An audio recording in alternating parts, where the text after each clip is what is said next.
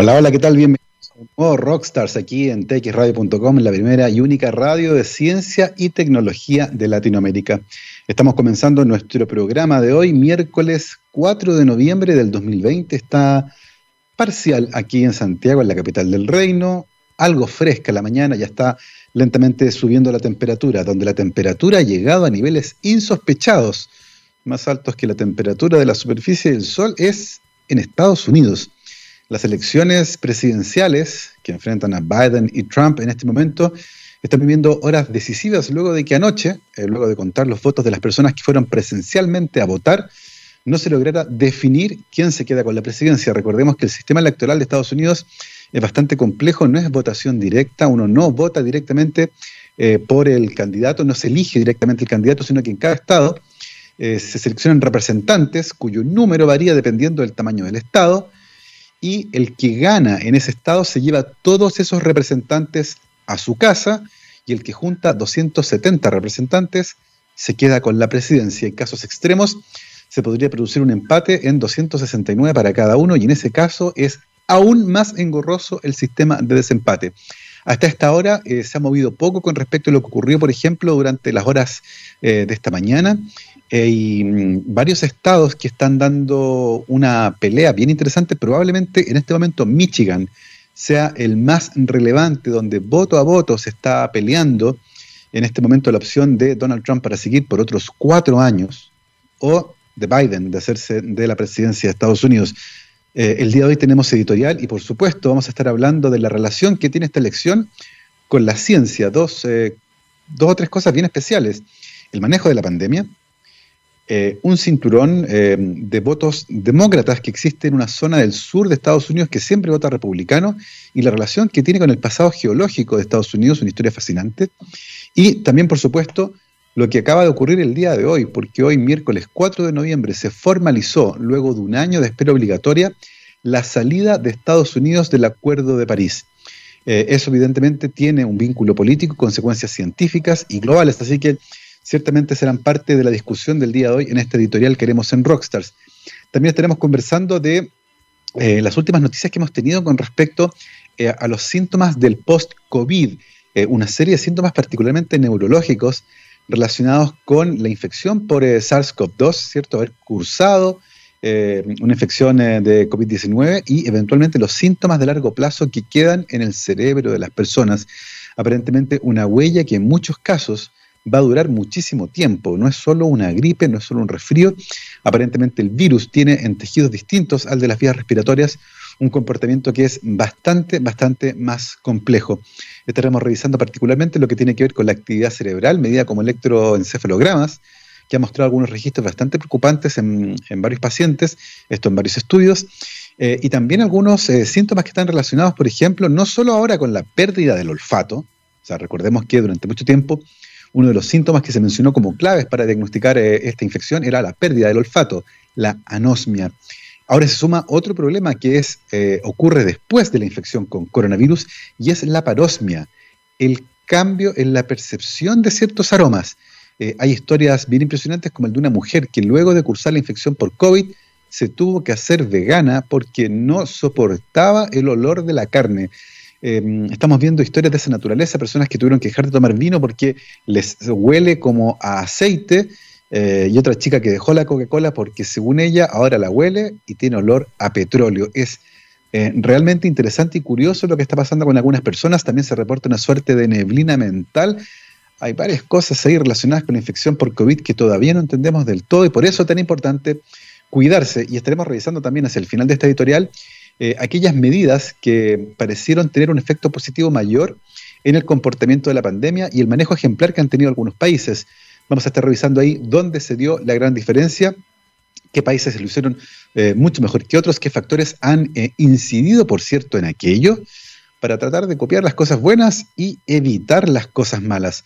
Eh, como, les decía nuestra, como les decía, nuestra conversación de ciencia del día de hoy en editorial aquí en Rockstars va a estar atravesada, por cierto, por lo que está ocurriendo ahora, en este momento, con la elección en Estados Unidos. Es ciertamente el tema que se va a tomar la agenda de esta semana. Y Gabriel ahí, que es muy rápido con los dedos, dijo, vamos a partir con una canción que le venga a este momento.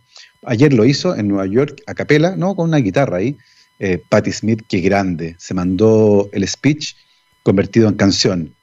People have the power. Nos vamos con esa, comenzamos aquí el Rockstars eh, en TX Radio. 12 con 17 estamos de vuelta aquí en Rockstars de TXRadio.com, científicamente rockera, y comenzando con alta energía con Patti Smith, Power to the People.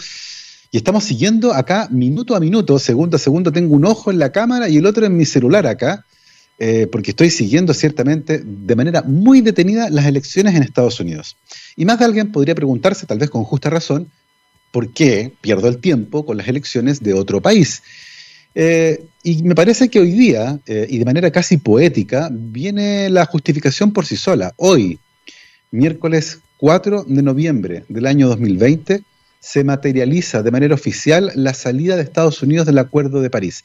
Es, desde el punto de vista oficial, el único país que formalmente no forma parte de este acuerdo. Y eso es fundamental porque, entre otras cosas, el Acuerdo de París incluye límites para las emisiones de gases de efecto invernadero. Los gases de efecto invernadero, como el dióxido de carbono, por ejemplo, no reconocen fronteras. Y por lo tanto, el dióxido de carbono que Estados Unidos produce, producto de la quema de combustibles, por ejemplo, se distribuye por todo el planeta, no se queda dentro de sus fronteras. Y las cosas que pasen, por lo tanto, desde el punto de vista de la producción de gases de efecto invernadero en Estados Unidos, afectan a todo el planeta.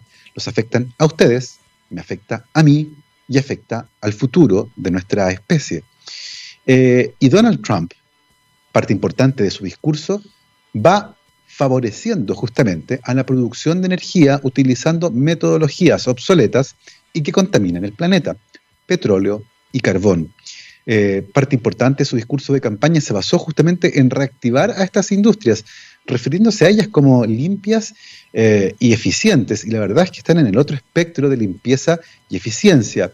A Donald Trump no le gusta la energía eólica, de hecho dijo durante el debate presidencial causando el holgorio de quienes entienden de estos temas, que mm, estos eh, molinos, ¿cierto?, que recolectan energía eólica, las aspas de estos molinos que giran y producen energía eléctrica gracias al viento, son la principal causa de la muerte de las aves.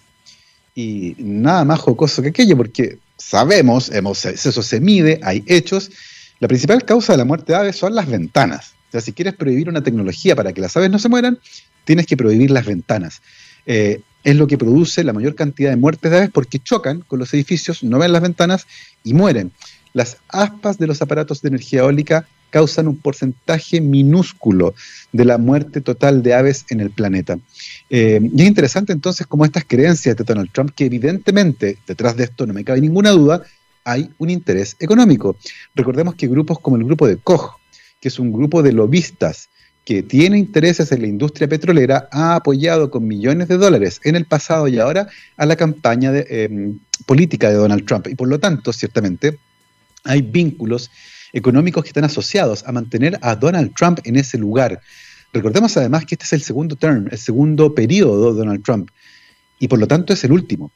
Él ya no va a competir por una reelección y por lo tanto no se está jugando nada lo que por cierto le daría chipe libre para hacer y deshacer a su antojo, principalmente usando decretos, aunque también el Senado, donde hay mayoría republicana. Es tremendamente interesante lo que está ocurriendo el día de hoy, y por eso es importante, por eso nos parece tan relevante. De hecho, el año 2016, cuando Donald Trump gana la carrera presidencial a Hillary Clinton, eh, recuerdo que me invitaron a una radio, a la radio Duna, a hablar del resumen del año y las cosas más importantes que habían pasado en ciencia.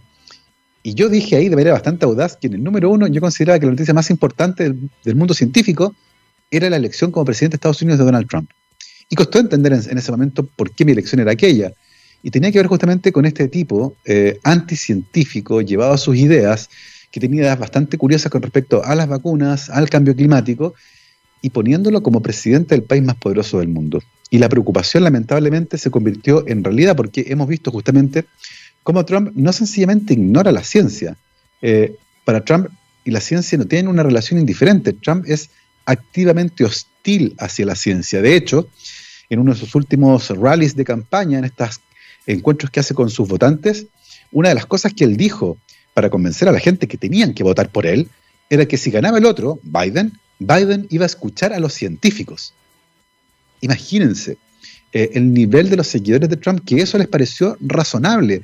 Dejar de escuchar a los científicos era razonable. El otro candidato, no voten por él, porque él va a escuchar a los científicos. Es realmente tremendo. Y por eso que nos parece tan relevante, y en esta radio que es de ciencia y tecnología, hablar justamente de política, porque esto tiene un impacto, por supuesto, en la ciencia, en el medio ambiente, en el clima, en las energías renovables, en las energías limpias.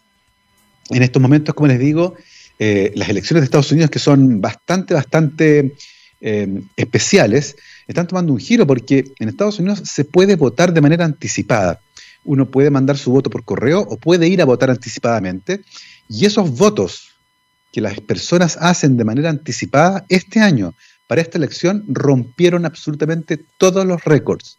Este año, 100 millones de personas votaron de manera anticipada en las elecciones para Estados Unidos.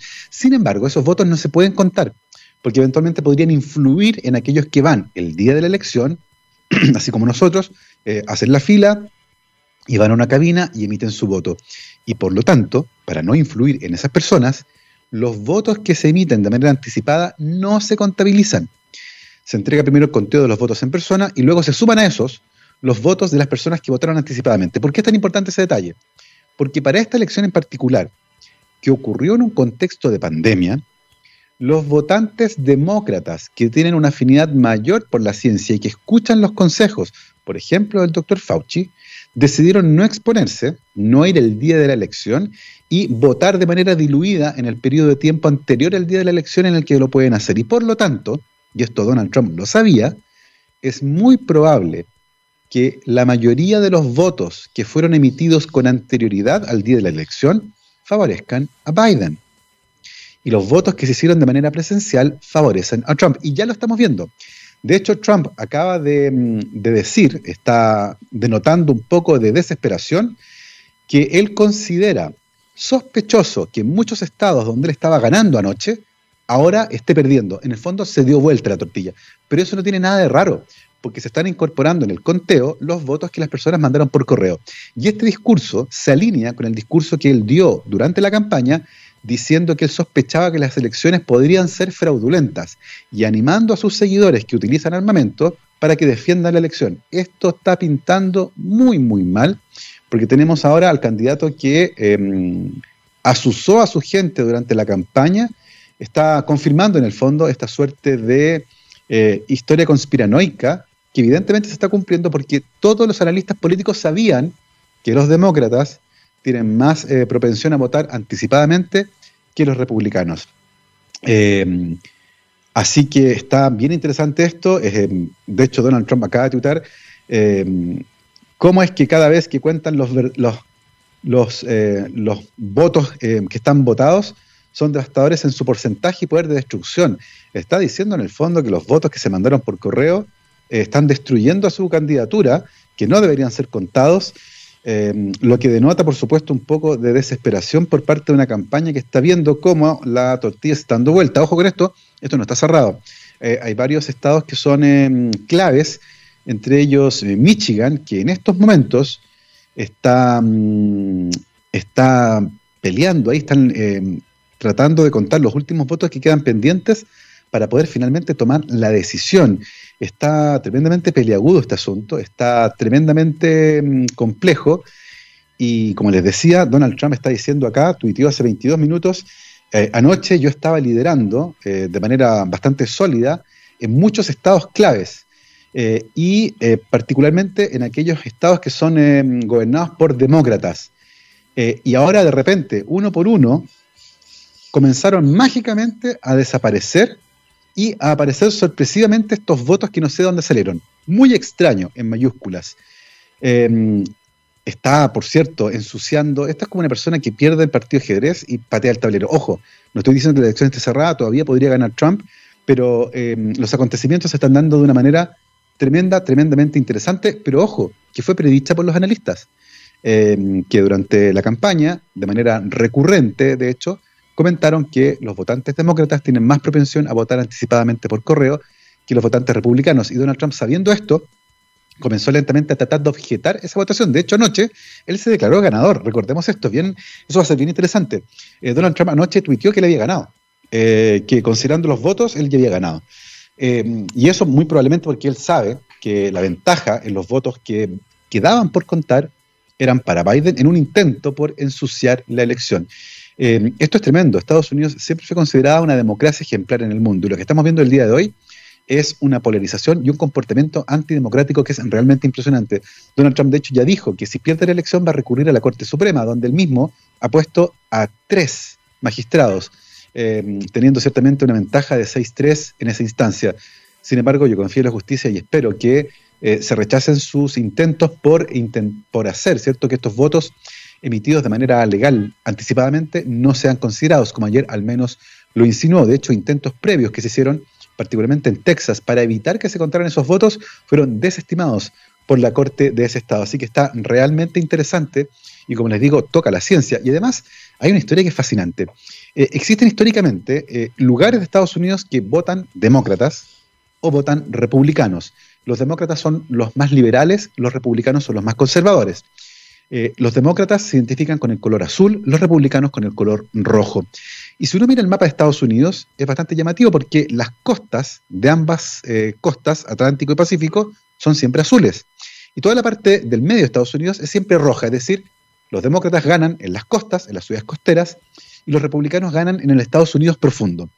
Pero si uno analiza con cuidado los condados, eh, algo así como los municipios, uno se va a dar cuenta que en la zona de Estados Unidos que es eminentemente republicana, en la zona roja del sur, eh, existe una franja muy interesante, azul, una suerte de sonrisa azul en el sur de Estados Unidos.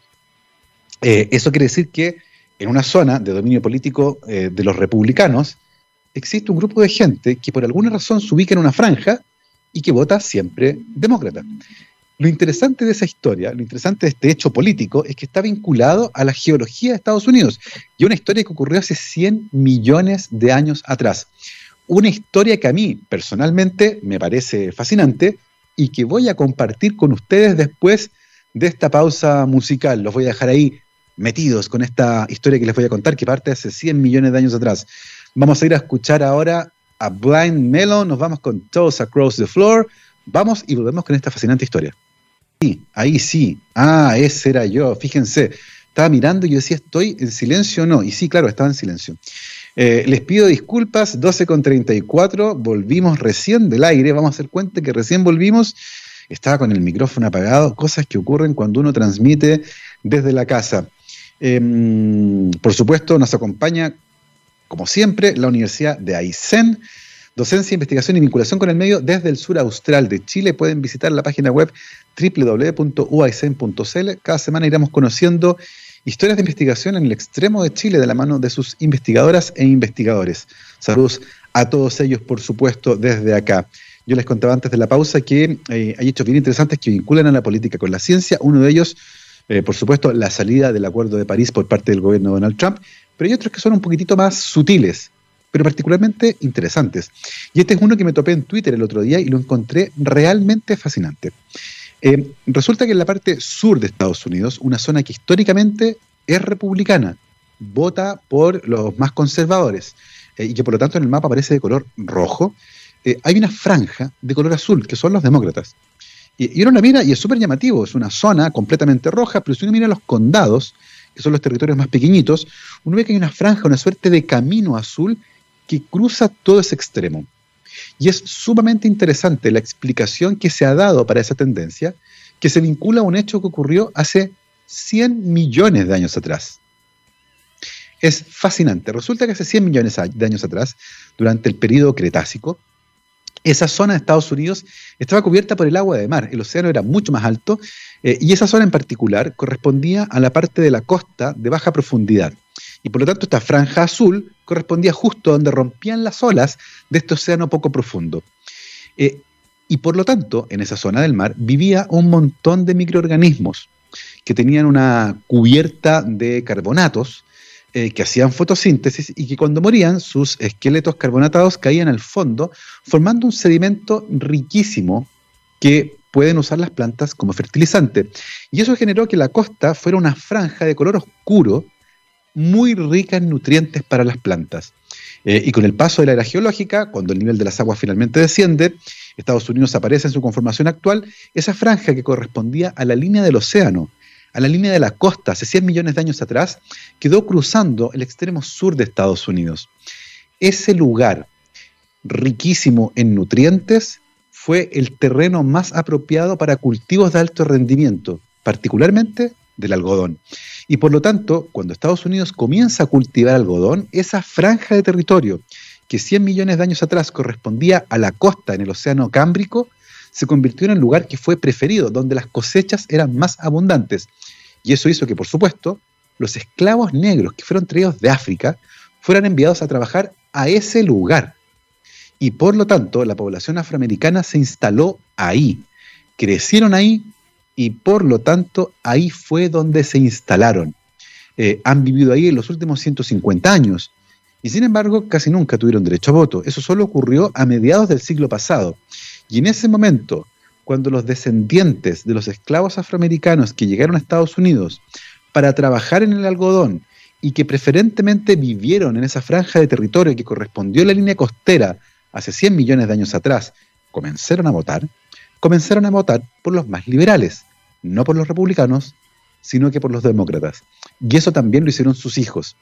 Eso explica por qué el día de hoy uno puede ver en esta gran porción del territorio de Estados Unidos que históricamente es republicano y que por lo tanto está dibujado de color rojo, se puede apreciar una suerte de camino de color azul que calza a la perfección con la línea de la costa de hace 100 millones de años atrás un lugar muy, muy fértil que generó las mejores cosechas de algodón y que por lo tanto fue el lugar al que llegaron a vivir de manera forzosa muchos esclavos traídos desde África, esclavos que luego recuperaron su libertad y luego pudieron votar. Y cuando votan, lo hacen por los demócratas que son más liberales que los republicanos. Una historia fascinante que vincula nuevamente a la ciencia con la política y que en este caso permite explicar una suerte de anomalía ¿Cómo es posible que en un territorio que históricamente vota republicano aparezca esta franja de votos demócratas?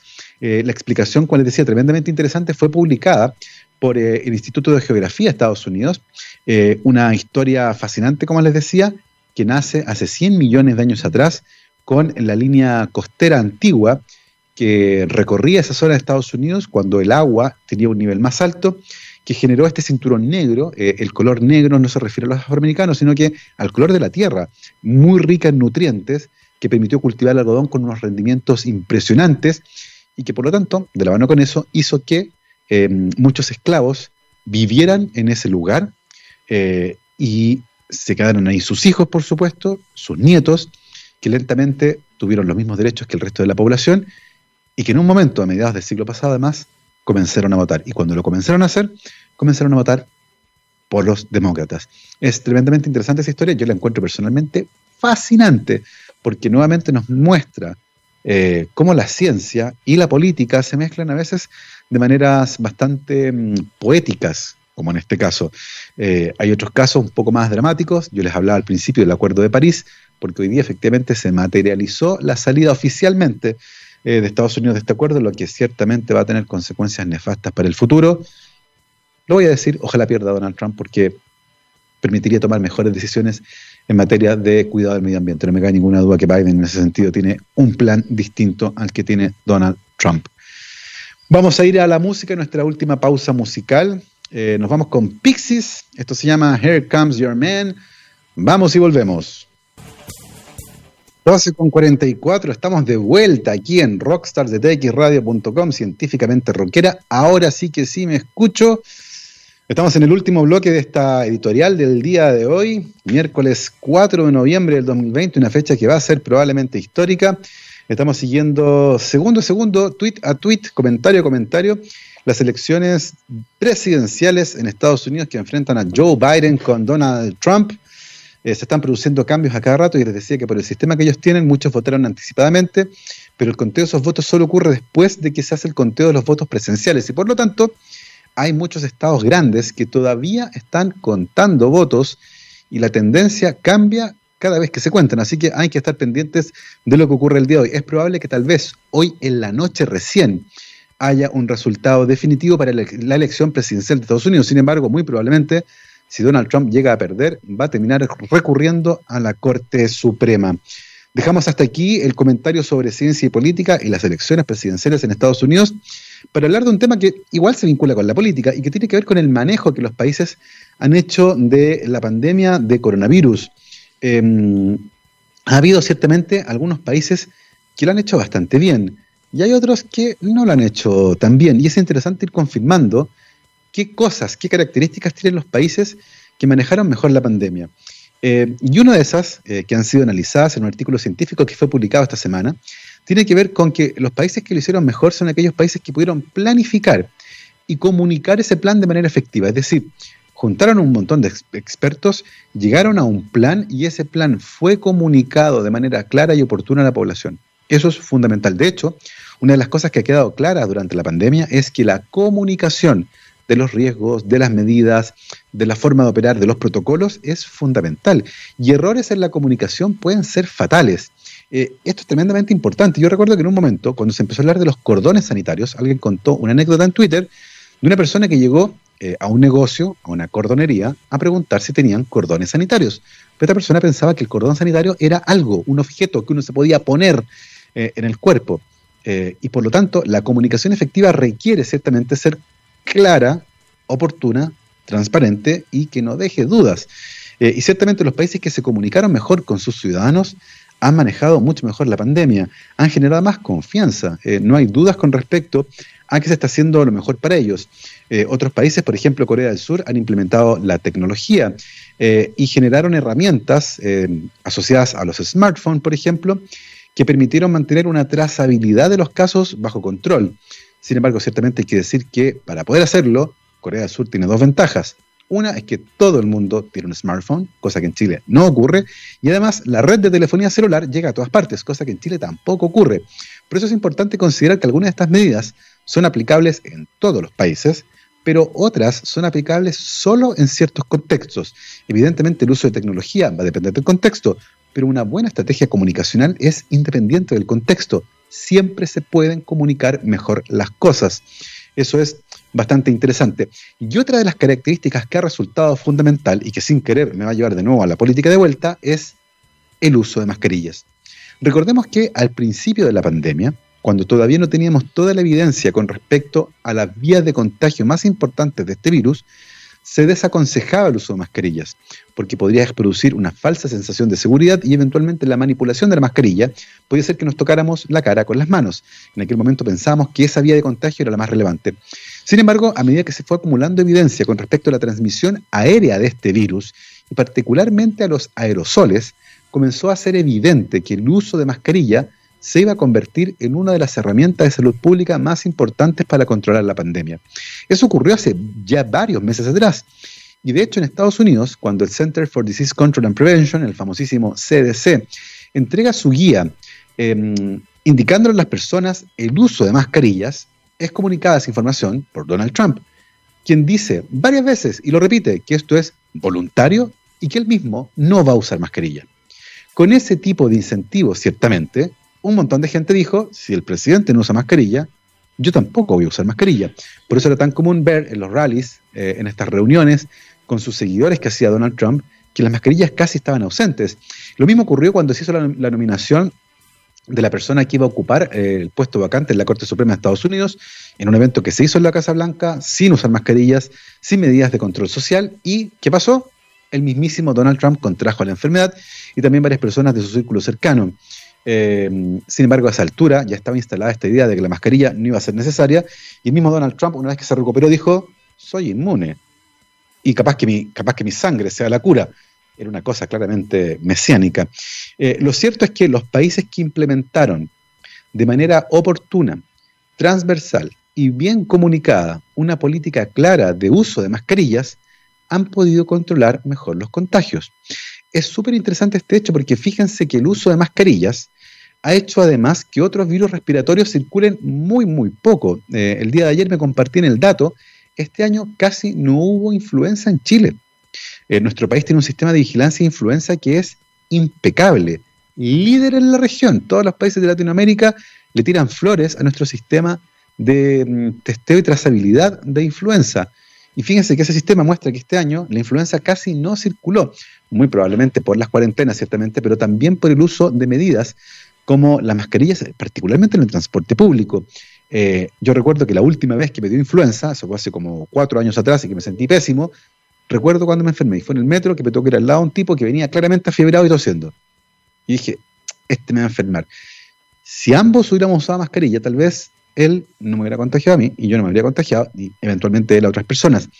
Eh, así que está bien interesante esto porque muy probablemente, y yo lo estoy pensando, el próximo año, y estoy pensando en un mundo post pandemia, Tal vez cuando me suba al metro un día en la mañana, voy a querer ponerme una mascarilla para evitar contagios. Eh, parece ser una estrategia de salud pública bastante mm, razonable y costo efectiva.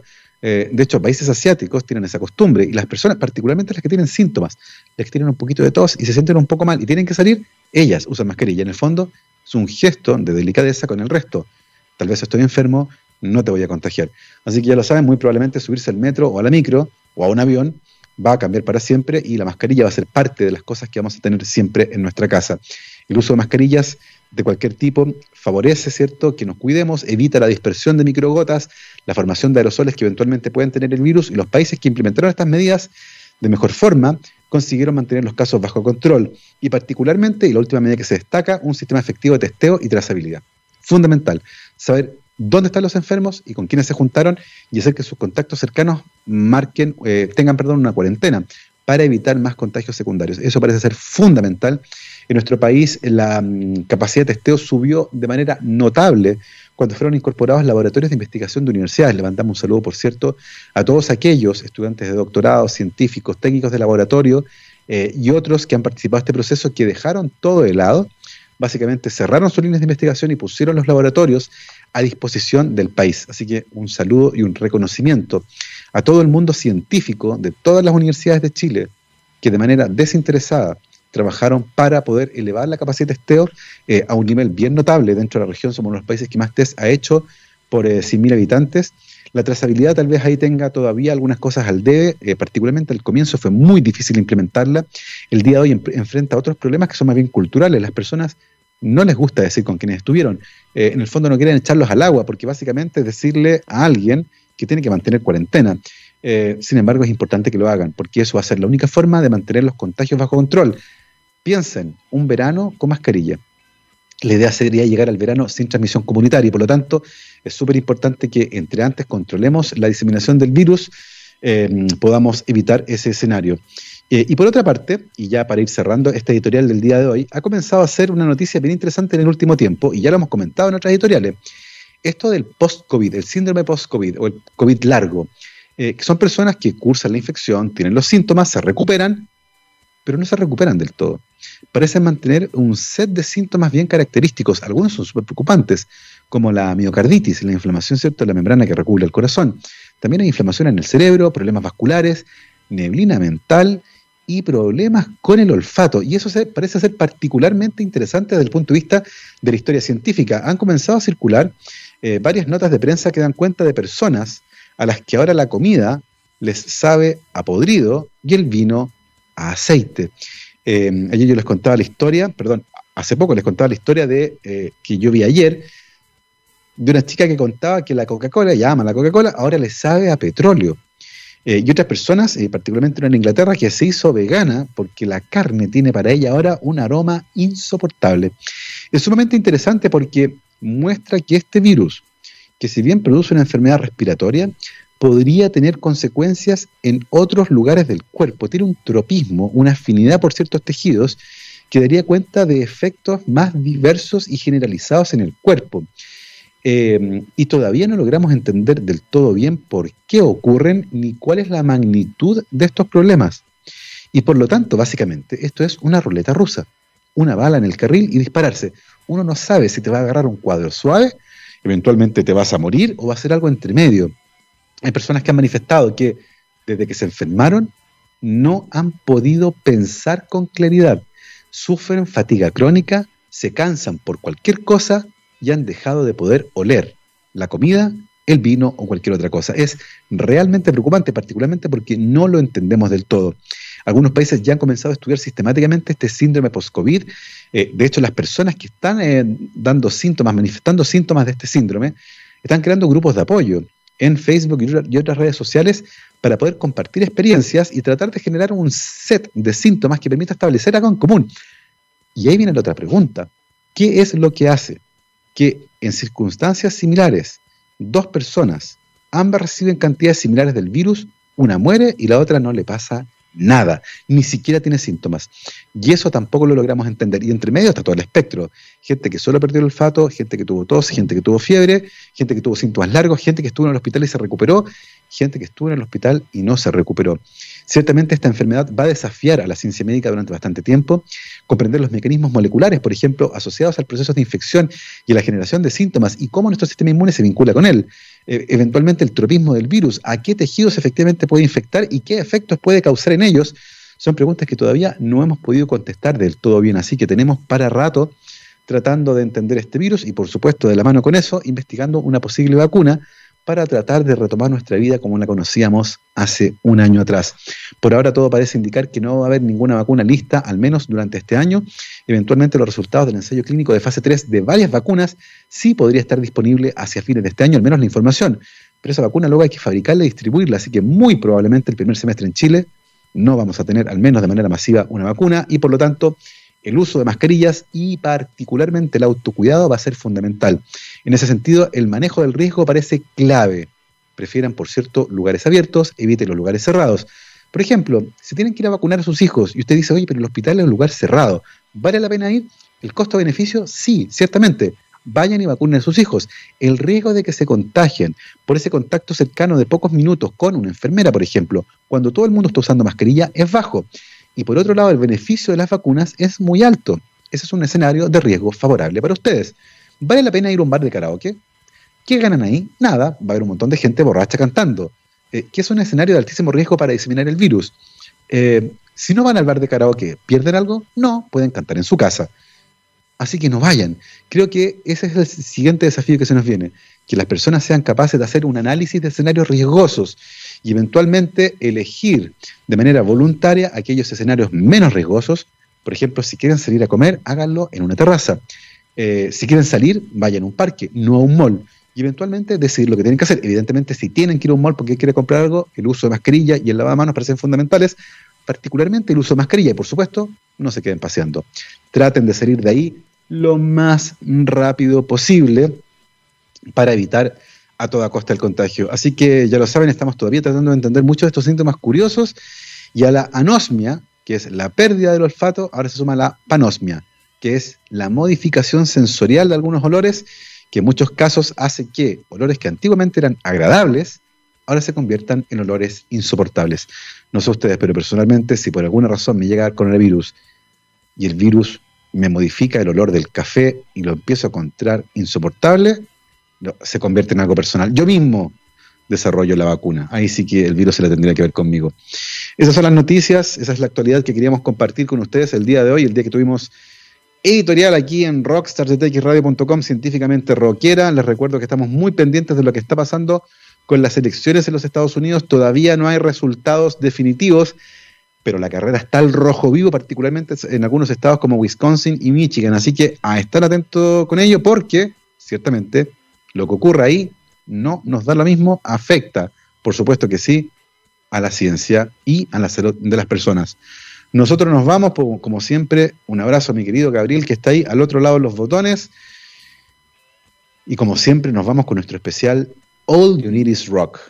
Y el día de hoy, con la banda, una tremenda banda, la banda de los noventas, la banda que lo cambió todo, la banda cuyo baterista después se convirtió en voz y guitarra de una de mis bandas favoritas, los Foo Fighters. ¿De qué estoy hablando? De Nirvana. Nos vamos con la banda de Kurt Cobain, Dave Grohl, Nirvana, Aneurism. Que estén bien esta mañana. Chao, chao.